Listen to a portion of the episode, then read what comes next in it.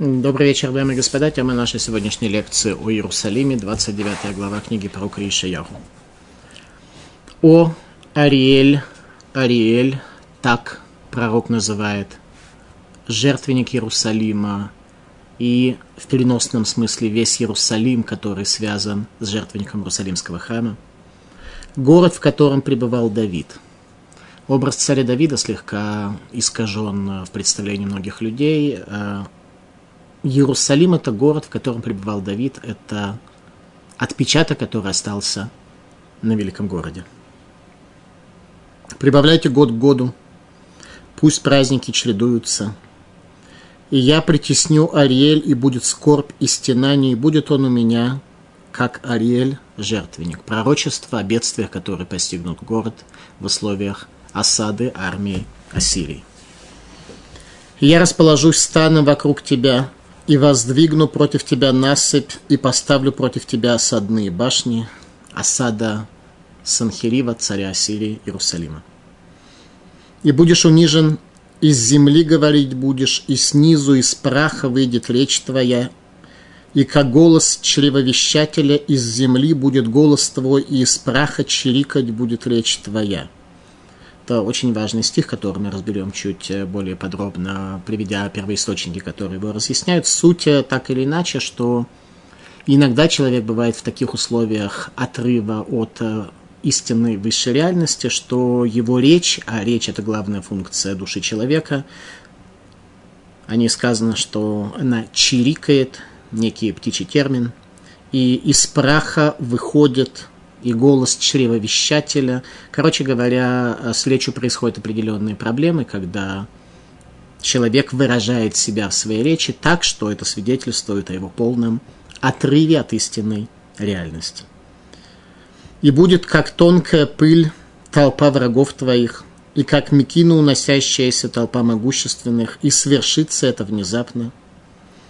От Господа Цваота наказан будешь Санхирив, громом и землетрясением и шумом великим. Это пророчество о том, что армия Санхирива падет возле стен Иерусалима, Иерусалим будет спасен, благодаря тому, что не исполнилось предыдущее пророчество о речи человека, вот такой вот э, чревовещательный, чирикающий и э, прочее.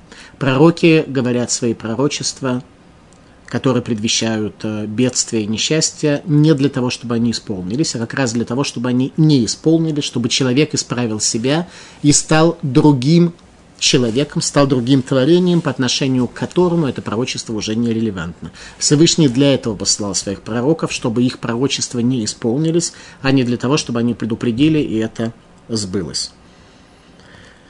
От Господа Цваота наказан будешь Санхирив, громом и землетрясением, и шумом великим, ураганом и бурей, и пламенем огня пожирающего. В 37-38 главе книги пророка мы увидим, насколько это детально исполнилось, и как, при каких условиях, и при каком использовании неконвенционального оружия Иудеи пала армия Санхирива. И будет как сон ночное видение множества всех народов, воюющих против Ариэля, и все ополчившиеся на него, и осадное укрепление против него, и притесняющие его. И будет, как снится голодному сон, что вот ест он, но пробуждается, но пробуждается и пуста душа его, и как снится жаждущему, что вот пьет он, но пробуждается, и вот томится он, и душа его жаждет. Так будет и со множеством всех врагов, воюющих против горы Цион. Никто из врагов не реализует своих чаяний и своих возможностей. Задержитесь и дивитесь, притворитесь слепыми и ослепните, опьяневшие, но не от вина, шатающиеся, но не от шехера, ибо излил на вас Господь дух усыпления и сомкнул глаза ваши, а пророков и предводителей ваших, прорицателей закрыл.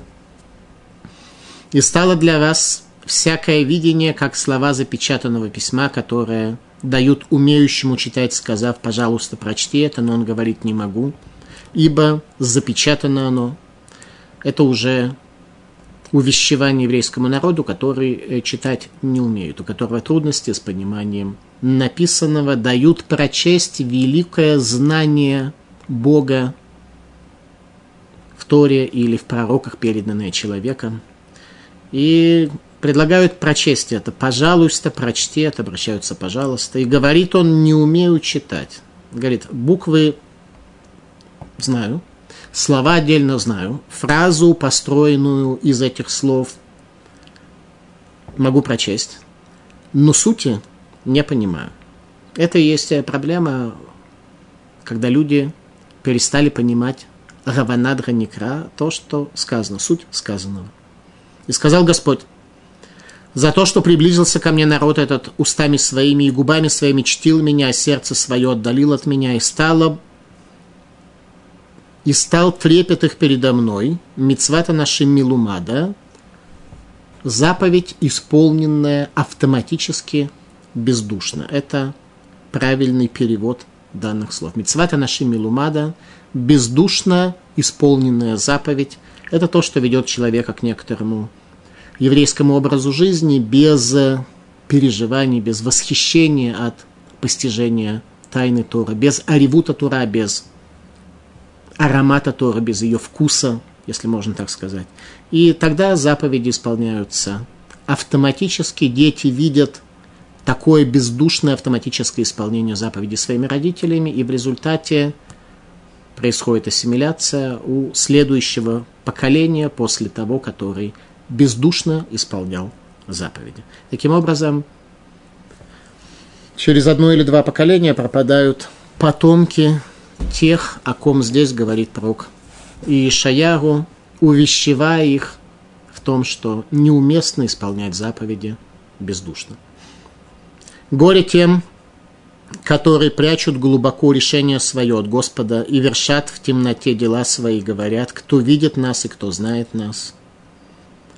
О извращенность ваша, разве гончар наравне с глиной? Автоматическое бездуховное соблюдение заповедей возникает, как правило, тогда, когда человек потерял связь с Богом, потерял его видение. Об этом говорит пророк, разве гончар наравне с глиной? Когда человек дошел до состояния глины, а глина образуется в результате смешения двух первоначал материи, это афар вымаем, прах и вода, то тогда действительно глине сложновато обнаружить существование гончара, и она так и живет э, вот в этом вот состоянии смешения воды и праха. Возможно ли чтобы сказала изделие о сделавшем его, он не сделал меня, и творение сказала о Творце своем, он не разумеет. Ведь еще совсем немного, и Ливанон превратится в поля и виноградники, а поля и виноградники считаться будут лесом. То есть произойдет разрушение Ливанона. Ливанон – это храм, как мы учили в предыдущих книгах пророков. И глухие услышат в тот день слова книги и из тьмы и из мрака прозреют глаза слепых, и обретут смиренные еще больше радости в Господе, а беднейшие из людей возликуют в святом Израиле, ибо превратится в ничто жестокий и исчезнет насмешник, и истреблены будут все усердствующие в беззаконии, те, которые вводят человека в грех словом, и наставнику ворот расставляют сети, несправедливо судят праведника суесловием, людям очень тяжело воспринять величие праведника, поэтому проще найти в нем какой-то недостаток и его за этот недостаток обвинить. И таким образом э, оправдать себя в определенной мере. И занимает э, порой время, иногда человек вообще этого может не удостоиться, чтобы он понял, что это совсем даже не недостаток в праведнике, а верная форма применения исправленного качества в данных условиях. Посему так сказал Господь о доме Якова, Господь, который избавил Авраама, не будет теперь пристыжен, Яков, и не побледнеет теперь лицо его, ибо когда увидит детей своих дело рук моих, и в среде своей освящающими имя мое, потому что освящать будут они святого Якова, и перед Богом Израиля благоговеть, Тогда познают мудрость, блуждающие духом, и ропщащие, и ропщущие получат назидание. Наступит ситуация, когда свойство Ариэль Иерусалима раскроется перед людьми, так что блуждающие духом, те, кто непоследовательны, те, кто ограничены в своих возможностях, они получат назидание, назидание, увещевание, тохиха, проникнет в их разум, который соединится с сердцем, и человек станет другим человеком, а не исполняющим заповеди автоматически и бездушно. Глава 29 о Иерусалиме, пророка Ишаяху. Давайте попытаемся прочесть это и понять немного глубже. О Ариэль, Ариэль, Иерусалим, город, в котором пребывал Давид. Прибавляйте год к году, пусть праздники чередуются. Раши. Гой Ариэль. Гой – это восклицание всегда горести. Мидбаха эшель малаша гайта ровецет кеари аль Это храм, жертвенник с огнем, высшим, который спустился на жертвенник – при упоминании царем Шламо имени царя Давида, который, как лев, горел на жертвеннике. Огонь может быть вялым и тусклым. Огонь, который горел на Иерусалимском жертвеннике, о котором в Торе сказано Лоти Хабе, что этот огонь не должен потухнуть никогда. Он горел всегда активно, сильно, как лев. И это путь и нормальный способ э, жизни человека, если он хочет к чему-то прийти. Самое страшное – это дремота, ибо Всевышний сказал, что он вынесет человека из теснин на крыльях орла, за крылья орла нужно держаться. Еврейская религия, она вся предполагает энергию горения на силу льва. Это то, что предполагает э, еврейская религия, особенно в период непосредственно перед концом дней, где мы находимся сегодня. Радак. Вы там Захар Давид, Лефиша Давид, Лефиша ли Давид нира маком хамизбех тхила бехара мурия, вехая курбано шам венейтар шам бэш. Почему упомянут жертвенник в связи с именем царем, царя Давида? Почему имя царя Давида связано с жертвенником? Потому что царь Давид еще до строительства Иерусалимского храма поместил там жертвенник, найдя гору Мурия, ему было видно и понятно, какая гора отличается от других и предназначена для места для Всевышнего в этом мире, для божественного присутствия, которое Всевышний спустит. На эту гору больше, чем на остальные горы в этом мире. Там он принес свое жертвоприношение и получил ответ огнем, который спустился с небес. Ариэль, жертвенник Иерусалимского храма. Мишна в трактате Медот. Гой Ариэль Ариэль, Крият Хана Давид, Магари цар Миахарав, Верахав Мелифанав, Авра Рейхаль цар Миахорав, Верахав Мелифанав. Горе жертвеннику, храмовая гора, Кирьят Хана Давид, город, в котором обосновался царь Давид – Храм Эвегра это было место, где царь Давид в определенном смысле обосновался, потому что все его существование, вся его жизнь была связана со строительством Иерусалимского храма. Он не жил там физически, он там пребывал духовно. Поэтому сказано в книге пророка Хана Давид, там царь Давид запарковался дословно на современном языке, он там нашел место, с которым была постоянно связана его душа. Так он жил в своей жизни, что его душа была всегда связана с местом будущего храма. Возникает вопрос, почему место, в котором царь Давид нашел для себя постоянное пребывание своей души, я ощутил постоянную связь своей души с этим местом, почему это называется Ариэль? Мишна в трактате Медо дает следующее объяснение. Ариэль от слова ари, лев. Как лев, он узкий сзади и широкий спереди, благодаря его гривы. Также и Рихаль, храмовое здание, которое построил царь Шломо, было узкое сзади и широкое спереди.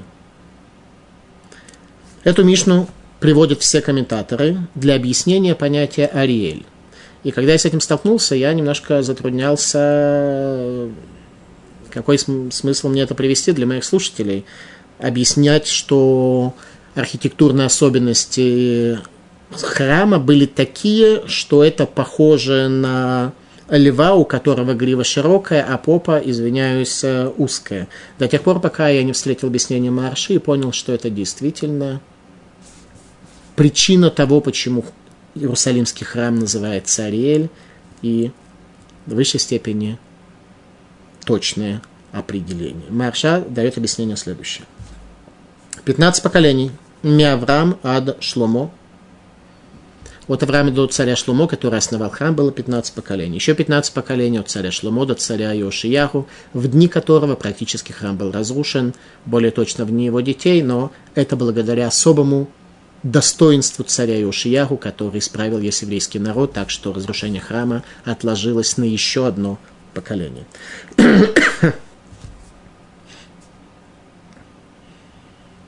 Еще раз 15 поколений от Авраама до царя Шломо, и еще 15 поколений привели дом Давида к разрушению Иерусалимского храма. Везера ремес шарая рахав милифанав бетхилат банията. Это намек как раз в архитектурном строительстве храма. Царь Шломо, когда строил храм, он его построил именно так архитектурно, показать, что дом царя Давида, его символом является луна.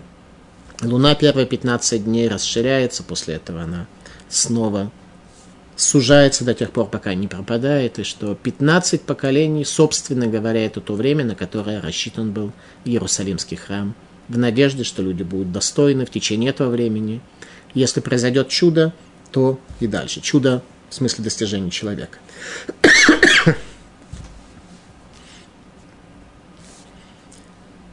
Верая нефтах веролех, адшерая. Поэтому храм был построен так, что его лицевая часть была широкая, а тыловая часть сужалась и оставалось немножко в самом конце Бекотель Гамаарави на западной стене Иерусалимского храма. Вераве Ариэль Ариэль Белашон Хафуль. Поэтому обращается пророк Рой Ариэль Ариэль два раза обращаясь к Иерусалимскому храму. Шекара Рой Аль Хурбан Штемигдашот Аль Еде Мазаль Арье. Что он взывает городу к храму, который будет разрушен два раза посредством Мазаль Арье. Мазаль Арье – это знак зодиака Арье, лев – это месяц Ав. В месяц Ав будет построен Ариэль. Еще раз, Ариэль – это город, Иерусалим – это Иерусалимский храм и даже жертвенник, в первую очередь жертвенник, но имя жертвенника расширилось до самого понятия храма и до понятия Иерусалима.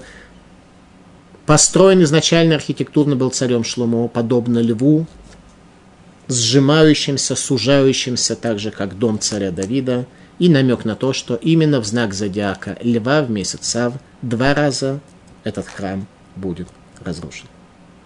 Мидраш Раба. Лев – символ колена Иуда, как сказано, Гур Арье Иуда, благословение, которое Яков Авину дал своим потомкам – колену Иуда было дано благословение. Льва, Гур, Арье Иуда, что будет он львом. Мораль. Альминат шияво Арье бамазаль Арье вейвне Арье. Говорит мораль, что храм этот был построен с тем, чтобы пришел лев, царь из колена Иуды, и построил в месяц Арье в месяц. Ава, Ариэль построил божественный храм в месяц. Ав, о ком идет речь, о Машиихе, который, как известно, рождается 9 ава в день разрушения храма и обладает способностью именно в этот месяц отстроить Ариэль. Сказал пророк Амос о свойствах льва. Лев, он э, не любит спать, он обычно достаточно энергичен. Арье шаг милоира, Гашем Элуким дибер милоинаве. Лев зарычит, кто не преисполнится страхом. Всевышний Бог говорит, кто не будет пророчествовать. Для пророка Моса, последнего пророка Израиля, Северного царства, пророчество от Бога обладало силой рыка льва, Этим отличались пророки от э, людей, которые были в состоянии дремоты. Лев рычит, но они этого не слышат. Пророк Амос говорит «Мило и наве». Лынаве пророчествовать может только тот человек, для которого Слово Бога действительно столь ясно и ощутимо в этом мире, как рычание льва. Раши. Ганавиим Мидамим et руха кодыш габа лехем лишагатарье. Пророки уподобляют руха кодыш, духовное наитие, которое спускается на них, снисходит на них, на рычание льва. Подобляют рычанию льва. Марша. Кирьят Хана Давид. Шебеймей Давид Лорета Эла Ханая Балма Ад Шломо Шебана Габайт город, в котором основался, обосновался царь Давид, что в дни царя Давида не был Иерусалим иначе как местом остановки, местом связи, пока не пришел царь Шломо и не построил храм. Но царь Шломо удостоился построить храм, как в книге царей ясно говорится, только в заслугу того, что царь Давид смог установить связь между храмом и народом Израиля, который был достоин в те времена этой связи. Когда мы перестали быть достойны, храм был разрушен народами мира. Ялкут Шимони. Что означают слова Кирьят Хана Давид, город, котором обосновался Давид, город, который стал столицей мира в заслугу царя Давида. И я притесню Ариэль, и будет скорбь и стенание, и будет он у меня как Ариэль, жертвенник будет как Ариэль. И я расположусь станом вокруг тебя и воздвигну против тебя насыпь, и поставлю против тебя осадные башни. Пророчество, о котором будет подробно говорить пророк в 37 главе, о осаде Иерусалима армии Санхирива, армии Ассирии. Недостойная жизнь жителей Иерусалима приводит к упрочнению нечистых оболочек и укреплению свойства суда над свойством милосердия. В результате город оказывается в стеснении. Город Иерусалим, который, суть которого это святость, которая как источник бьет из Иерусалима, оказывается в состоянии ограничения, стеснения и осады сил материи. и будешь унижен, из земли говорить будешь при условиях стеснения духовности, то будешь унижен и будешь говорить из земли, и снизу из праха выйдет речь твоя, и как голос чревовещателя, из земли будет голос твой, из праха чирикать будет речь твоя. Не вдаваясь в детали, явно, если человек обладает э, силой слова вот в таких ограничениях, то явно его духовная ситуация не в порядке. Ведь речь, как, ответ, как сказали нам, как раскрыли нам мудрецы Кабалы, является главным проявлением души человека. Раши. Миэрец добри из голубин земли, из земли будешь говорить, иенире, килу дибурга юцеми пиха юцеми тахатакарка. Будет выглядеть, что как будто речь твоя Твоя речь будет выглядеть так, как будто она выходит из-под земли.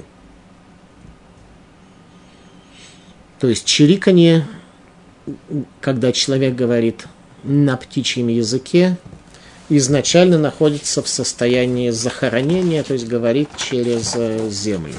Комментаторы не очень э, детально разъяснили нам это понятие, э, потому что этот стих и не предназначен для какого-то детального разъяснения, как выглядит психика человека, который чирикает э, из-под земли. Суть более-менее понятна. Когда речь человека не связана с э, его душой и высшими проявлениями материи, когда она из-под земли, а земля самая тяжелая из четырех начал материи, и самая нижняя, она любит э, покой, отсутствие движения, отсутствие функции и способности льва, рычание и прочее, она лежит и тяготит. Э, вот таким, такой будет твоя речь. Малдин.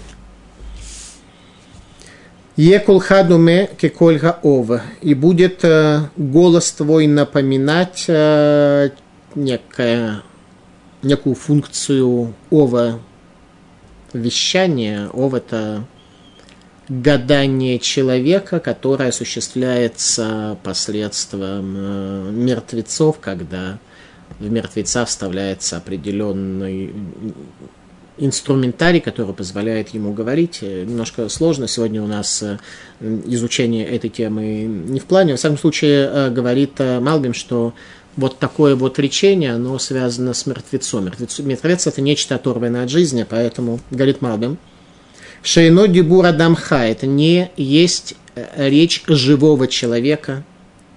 Рак мигуф мет шенизрак бо нишама лифи ша.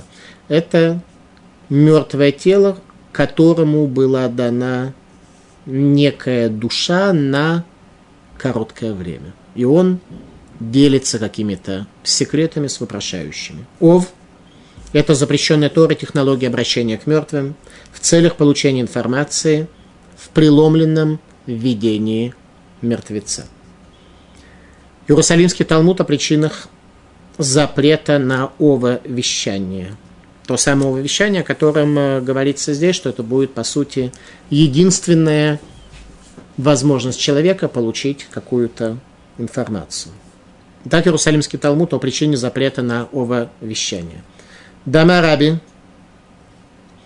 Бешем Рабонан, Мипней Шерен Мактирим Лешедим, поскольку они воскуряют чертям. Вот эти мертвые, которые дают какую-то информацию, которую не имеют живые, при этом происходит воскурение чертям. Еще раз в детали технологии вдаваться в этот раз не будем. У меня есть э, лекции э, в книге царей, которые где-то более подробно раскрывается, технология ововещания и обращения к трофима, неким механизмам, которые раскрывают э, суть будущего, заложенную в настоящее и не предполагающую изменение реальности, то есть то настоящее, которое заложено в будущем. Были механизмы в период Танаха, которые позволяли раскрыть будущее заложено в настоящем. Но каждый человек должен стремиться к будущему, которое не заложено в настоящем, а которое возникнет в процессе его жизни и не запрограммировано уже сегодня. Вот об этом здесь пророк не говорит. Такого нового люди видеть не будут. И будет как тонкая пыль толпа врагов твоих, как мекина уносящаяся толпа могущественных, и свершится это внезапно. От Господа Цваота наказан будешь Самхирив, громом и землетрясением, и шумом великим, ураганом и бурей, и плачем огня пожирающего, и пламенем огня пожирающего, и будет как сон ночное видение множество всех народов, воюющих против Ариэля, и все ополчившиеся на него и осадное укрепление против него, и притесняющие его, и будет как снится голодному сон, что вот ест он, но пробуждается и пустая душа его, и как снится жаждущему, что вот пьет он, но пробуждается, и вот томится он, и душа его жаждет. Так будет и со множеством всех народов, воюющих против горы Цион. Не смогут враги захватить Иерусалим. Народ Иерусалима исправится после правления нечестивого царя Ахаза в дни великого в праведности царя Хискияру и его сына – еврейский народ окажется достойным чуда, которое произойдет возле стен Иерусалима. Пророчество о чуде падения воинств врага возле стен Иерусалима, когда еврейский народ будет достоин спасения. Спасения мы достойны только тогда, когда мы его достойны, достойны чуда, а это от нас требует фундаментального изменения, а не вялого понурого исполнения заповедей, как говорит пророк, мицвата нашим милумада, когда заповеди исполняются механически и бездушевно. Задержитесь и дивитесь, притворитесь слепыми и ослепните, опьяневшие, но не от вина, шатающиеся, но не от шехара. Опьянение не от вина. Так люди иногда ощущают потребность в разного рода опьянениях, которые расширяют их сжатую реальность. реальность, она у большинства людей весьма сжата и конкретна. Люди никогда не удовлетворены своей реальностью, хотя, может быть, чисто объективно их реальность э, не так сильно сжата, что они по жизни выше среднего в целом находятся, но, как правило, человек не удовлетворен тем, что он имеет, поэтому он хочет намного больше и нуждается в разного рода опьянениях, позволяющих им временно сдвинуть теснины, временно сдвинуть свои границы и таким образом, э, чтобы чуть-чуть лучше было у них в жизни. Радак. Сахрова лояин, шекерува лояин, Гем Невей Рашекер. Пьяный, но не от вина – это лже-пророки. Люди, которые не смогли очистить себя настолько, чтобы прийти к истинному видению, к истинному пророчеству, они ощущают некий сбой внутри своего я, внутри своего эго, в результате прибегают к разного рода невинным и не шехарным опьянителем, и э, жизнь все равно не работает, границы временно сдвигаются, пророчество все равно остается искаженным, ложным. После того, как опьянение проходит, человек снова возвращается в свою границу, его границы кажутся ему еще более давящими и приводящими к депрессии, и в результате все это не работает. Мецудат Давид. Рема мивулбалим бедаатам, Кешикор наим винадим, кедера гашикор шейнам ехулим лаамод бейошер кимитнане. Сюда Давид дает глобальное и очень глубокое определение вот этому состоянию опьянения не от вина. Они взбудоражены в своем сознании, в своем знании – знание какое-то есть, но такое взбудораженное, неясное, нечеткое, не конкретное. Как пьяные, они качаются и не могут стоять ровно. А все время находятся в состоянии какого-то шатания, качания. Действительно много людей по жизни качаются, не имея знания с большой буквы, которое позволяет им выйти за рамки своих границ не методом временного и ненадежного, невинного, неалкогольного опьянения. Продолжает пророк, 10 стих. «Ибо излил на вас Господь дух усыпления и сомкнул глаза ваши, а пророков и предводителей ваших, прорицателей – закрыл, переводчик помог нам здесь, ослепил, лишил зрения. Дух усыпления и потеря зрения – это то, о чем говорит этот десятый стих. Мидраш Раба. Руах Тардема, Раби Ханина Барицха Камар, Новелет Мита Шина, дух дремоты. Иногда люди пребывают э, по жизни в течение всех 24 часов, больше или меньшей степени, в условиях некой дремоты. Они как бы живут, э, как бы исполняют какие-то определенные действия, которые научились осуществлять посредством своих навыков. Тем не менее, жизнь так протекает, как дремота. Она может быть даже весьма активной и занятой быть, и даже неком, неким наблюдателем казаться насыщенной. Э, тем не менее, человек пребывает в духе дремоты – и Раби Ханин дает определение того, где проходит граница, где заканчивается у человека дремота и начинается активная жизнь, как Ариэль, как лев, который, как огонь, огонь обычно непримирим к нижним формам материи. Он любит высшую форму материи дух, а вот нижнюю воду и прах он не любит, это ему чуждо. А дремота как раз любит воду и прах, а человек любит лежать на чем-то таком нижнем.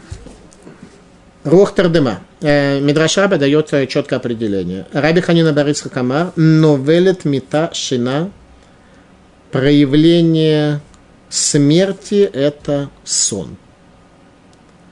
Сон – это некоторая составляющая проявления смерти. Если человек по жизни живет так, что он в общем-то, похож на такого дремлющего, дремучего жителя Земли, то в этом есть некая проекция смерти при жизни.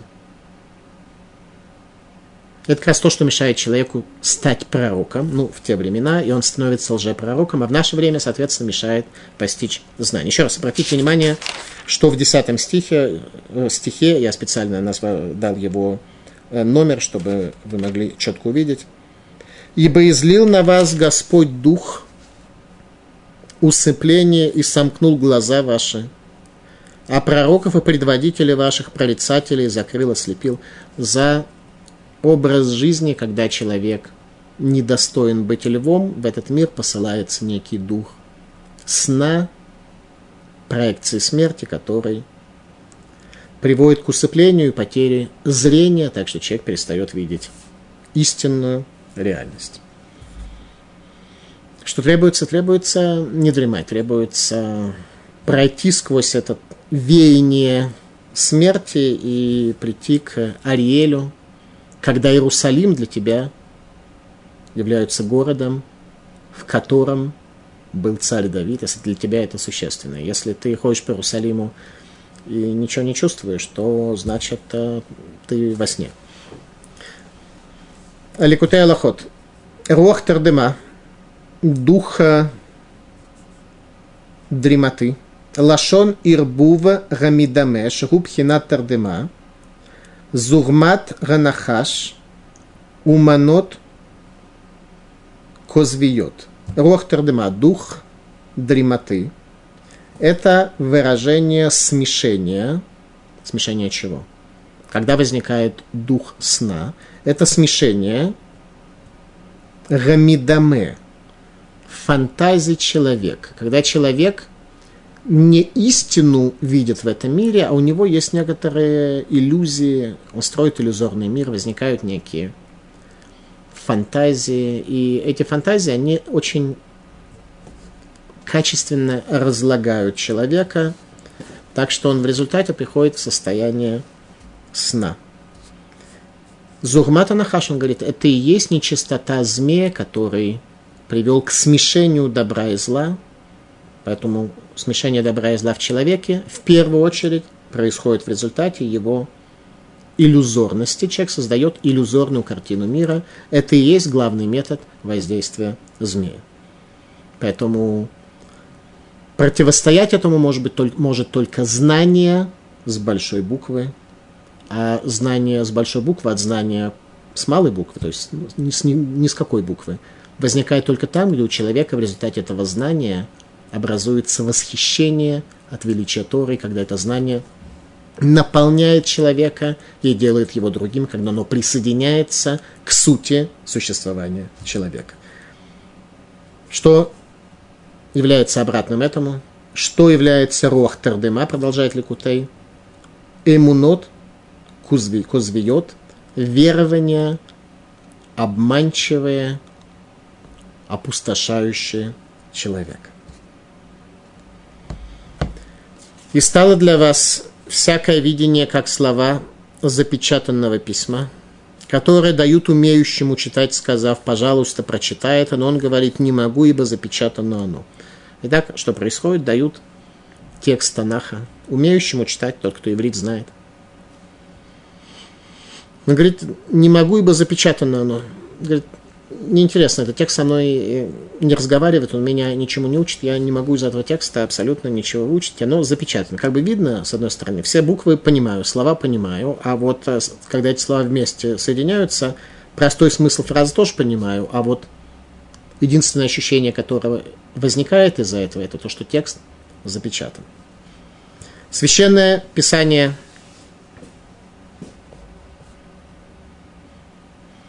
определяющее мироздание превратилось в запечатанную, закрытую книгу. В результате пропадает способность человека увидеть в мире божественное правление, божественное проведение и все, что бы то ни было божественное. Когда это происходит и продолжается на протяжении поколений, то сегодня это намного все тяжелее преодолеть и прийти к какому-то ясному видению. Радак. Лефишейн рацоно ликрута. Ким гая рацоно ликрута гая омер птахото векраину. Вим гая рацонам лишмо у ларвинам ямру ланави пиреш лану зера давара сатум. Что является глав, главным фактором, мешающим человеку прочесть это запечатанное послание – называющееся священным писанием, его нежелание, более точное отсутствие желания. Лафишейн рацуноли крута, нет желания у него прочесть этот текст. Ким Гая рацуноли крута, если бы у него было это желание, он сказал бы, открой мне его. Нашел бы учителя, обратился к нему и сказал бы, открой мне его в экрану, и будем читать его вместе. Врим Гая рацунам лишмула равинам, если бы они хотели услышать и воспринять. Юмрулы Нави сказали бы пророку, Пиреш лану зерадавара сатум, раскрой нам это запечатанное послание. Что происходит в результате, когда дремлющий э, Homo sapiens, э, умеющий читать, но не читающий,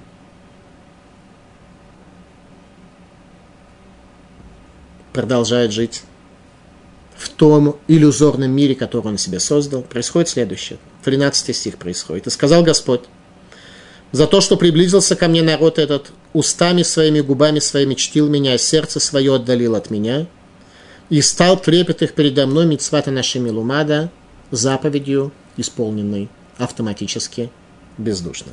Мицвата нашим милумада, заповедь, исполненная бездушно, походя. Образ жизни еврейский. Севтекоин. Исправь себя. Ваз ела лота мицва нишама. Исправь себя, и тогда будет в этой заповеди, в каждой заповеди, или не в каждой, но во многих или немногих, но хотя бы в какой-то одной будет душа. Исправь себя, и тогда это будет не автоматически бездушно исполненная заповедь, а в твоей заповеди будет душа. И если будет душа, другие увидят это, и они тоже захотят пойти за тем учением, в котором есть душа. За понуро исполненными заповедями, за понуро читаемыми текстами никто следовать не хочет.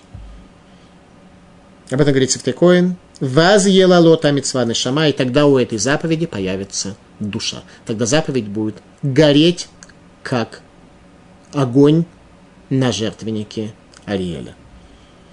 Клиякар.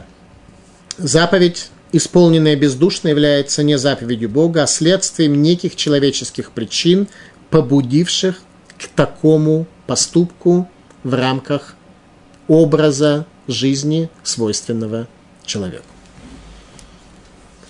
Люди все как-то живут по каким-то правилам, у всех есть какие-то национальные обычаи. Так вот, заповедь, исполненная бездушно, является не божественной заповедью, не божественным повелением, а неким следствием э, человеческого образа жизни. Тава Софер.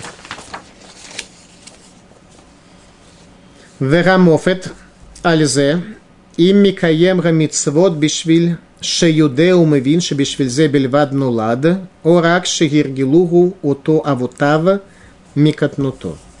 И признак здесь тебе крайне простой. В чем причина исполнения человеком заповедей?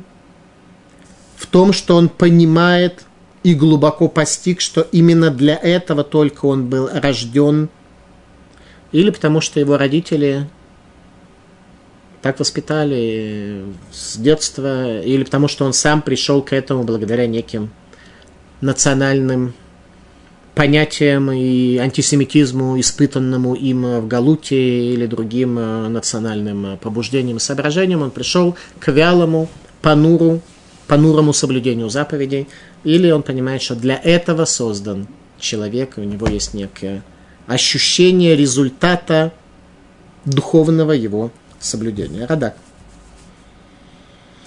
Йомар кибеэт шееш цара и хабду не бепирим. В тот час, когда есть у них несчастье, говорит Радак, они будут почитать меня устами своими. Умакарвим алайпирим, и уста свои обращают ко мне. Весив тутейрем и губы свои умерахким мимени либам вадгииратамути митцвата нашими лимада. Однако сердца свои отдаляют от меня, и заповеди их соблюдаются автоматически. Хатам Софер. Зеву авукалы Равдала. И это факел для Равдалы, пируш. Кшеерцеле Равдиль, Ревдель Гамур Бейн Кодеш Лехоль, Шеюкара Ревдель Рару Мамаш Кемир Бавука, Азай Ясе Мицва Минхамувхару Базе Ювдаль Веюкар Гдушато. Это факел для Равдалы, ибо когда захочет он отделить, совершить полное отделение между святым и будничным, чтобы заповедь его действительно была святая, а не будничная. Сколько действий на самом деле заповедованных нам мы иногда соблюдаем так приниженно, так вяло и хило, что они выглядят будничными. Они как бы заповедованы, но осуществляются как-то очень уж по-будничному. Так вот, говорит Хатам Софер, должен факел гореть, разделяющий между будничным и священным, чтобы каждая заповедь человек сравнивал ее, э, просто следил за этим, горит ли она как факел, который отделяет будничное от праздничного, от субботнего, от возвышенного – и тогда заповедь будет осуществлена избранным способом и будет видна и различима святость человека, святость исполненного им деяния. Шла Шнейлухотабрит. Не раньше цариха Адам лахкор валида абами тут лымигу овед валымигу яре. Кеньян машет сава Давид Гамелах – Лишлома бно да эд хашем элоке авиха в авдеру. Шнелухот Абрит приводит нам необходимые условия для того, чтобы заповеди наши пылали как факелы, не были бы вялыми и в песке и воде, на прахе, и в глине исполненными, исполняемыми более точно. Не решит царь Хадам, говорит Шнейлухот Абрит, кажется мне, что человек должен исследовать и постичь истинность того, кому он служит, и перед кем он трепещет. То есть необходимо все-таки трепетать. Без трепета перед Богом, а не вялого признания факта существования какой-то там божественной силы, по всей видимости, Шнелхот Абрид, Абрид говорит, не по всей видимости, а однозначно невозможно прийти к яркому соблюдению заповедей. Киньян Маша Цева Давида Мелах и Шломобно – это то, что сказал царь Давид своему сыну Шломо в его завещании перед смертью, «Дай Драшем Авиха Вавдеру, знай Бога, Бога Отца твоего и служи Ему». Обратите внимание, кто может сказать своему сыну, знай Бога Отца твоего? Это может лишь сказать человек, который не очень скромен, либо тот человек, имя которого действительно было связано с Богом на протяжении его жизни. Так сказал царь Давид. И, соответственно, хотелось бы, чтобы каждый из нас мог сказать хоть в какой-то мере нечто подобное своим детям. Служите Богу вашего отца. И дети смотрят. Если отец действительно так соблюдает заповеди, что это горит ярким огнем, горит факелом, что это озаряет материальность и тьму, то тогда это, безусловно, поможет нашим детям в соблюдении заповеди. Если, не дай Бог, они видят, что мы дохлые и вялые, и ни на один вопрос ответить не можем, и ни одной заповеди у нас нет такой, чтобы другие брали с нас пример, то тогда у нас будут трудности в воспитании детей, в передаче им традиции, что есть заповедь, возложенная на нас. Иными словами, традиция еврейская передается из поколения в поколение, либо методом мицвата нашей милумада, бездушного некого образа жизни, тогда надолго и фундаментально она не передается, либо в форме факела, передать ребенку факел, либо какой-то образ жизни, либо факел. Промежуточного как бы нет, ну, то есть есть промежуточное, это факел может быть э, ярко горящий или вяло тлеющий, но это, во всяком случае, то, к чему мы должны стремиться, то, на что мы должны обращать внимание, хотя бы понять постановку вопроса. Постановка вопроса такая, чему ты воспитываешь э, своих детей, как ты выглядишь э, сам по отношению к другим людям. Поскольку у нас есть заповедь Рухех, Тухех, Амитеха, Волоти Салавхет, убеждением убеди ближнего своего, и не возложи на него грех, это означает, что если мы живем э, в мире, у нас есть соседи, которые на нас смотрят. Если наши соседи недостаточно духовные, то наша вина в этом так в книгах Мусара это объясняется, что мы просто не горим, а тлеем и чадим э, злочадием. И поэтому наши соседи смотрят на нас, и это тормозит их духовность. Соответственно, мы нарушаем эту заповедь. Мы вместо того, чтобы убеждением убедить ближнего, наоборот, возлагаем на него грех, чем? Что они видят нас. И мы такие никакие, никчемные.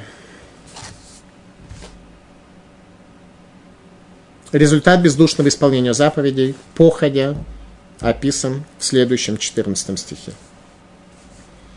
Поэтому вот я опять удивлю народ этот чудом дивным, и пропадет мудрость мудрецов его, и разум разумных его иссякнет. Результат бездушного исполнения заповедей. Горе тем, которые прячут глубоко решение свое от Господа и вершат в темноте дела свои, говорят, кто видит нас и кто знает нас.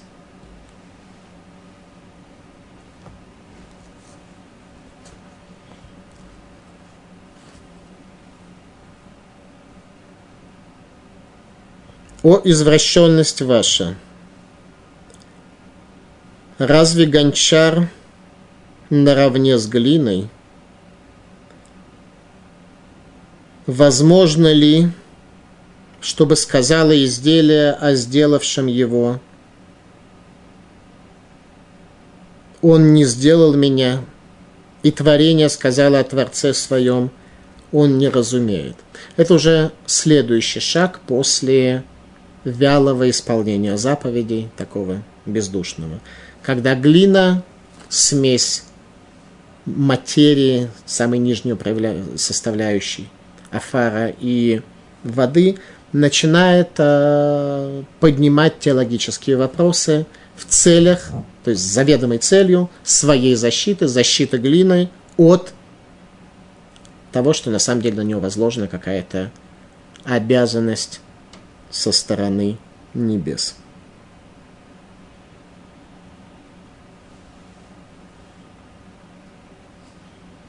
Результат погружения человека во тьму.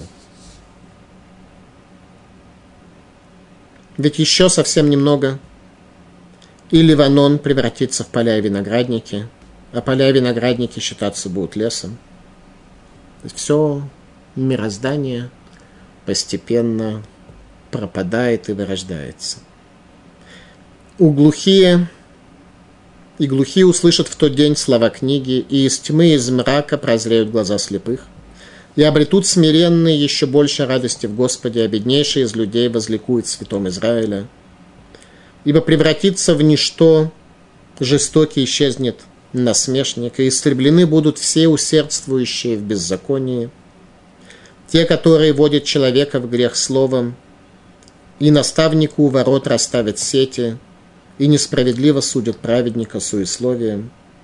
Посему так сказал о доме Якова Господь, который избавил Авраама, не будет теперь пристыжен Яков и не побледнеет теперь лицо его. Ибо когда увидят детей своих дела рук моих в среде своей, освящающими имя мое, потому что освящать будут они святого Якова, и перед Богом Израиля благоговеть будут, тогда познают мудрость блуждающие духом, и ропщущие получат назидание. Единственный путь к постижению духа, единственный путь к назиданию – это не что иное, как э, мудрость, которая трепетом перед Всевышним раскрывается. Баля Лешем, дедушка раба или Йошева, который был раввином в литовском городе Шауляй, Шабель. Воеду Туэру Арбина и постигнут заблудшие духом постижения. Шеякиру гакольки гашем гугайлуким вод мильвадо. Когда постигнут, что Всевышний он Бог и нет никого, кроме него. Эйнод мильвадо. Без трепета перед Богом, из состояния дремоты, которое является проекцией смерти в этом мире, не прийти в состояние яркого, сильного, мощного, светлого горения духа. Это можно сделать только в результате того, что в Литве называли мудрость трепета, хохмадха ира, мудрость трепета перед Богом, когда Бог становится для тебя осязаемым.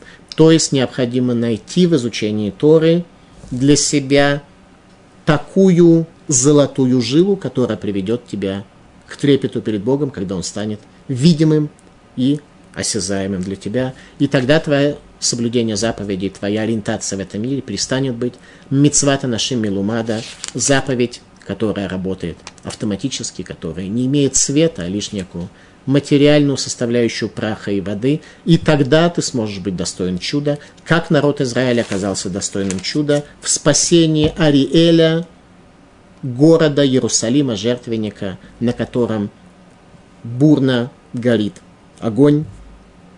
И тогда еврейский народ стал достойным чуда. Иными словами, суть лекции такая, что еврей может эффективно жить в этом мире только при одном условии, если его жизнь будет так же, как Ариэль, когда силы льва он живет в этом мире, а не говорит из земли методом чирикания посредством мертвого, то есть оторванного от жизни. Тема нашей лекции Ариэль. Иерусалим, для спасения которого требовалось исправление человека, что и произошло благодаря пророку Ишаяху, к словам которого прислушались в следующем поколении, в поколении царя Хискияру, и, безусловно, величие царя Хискияру. Спасибо за внимание.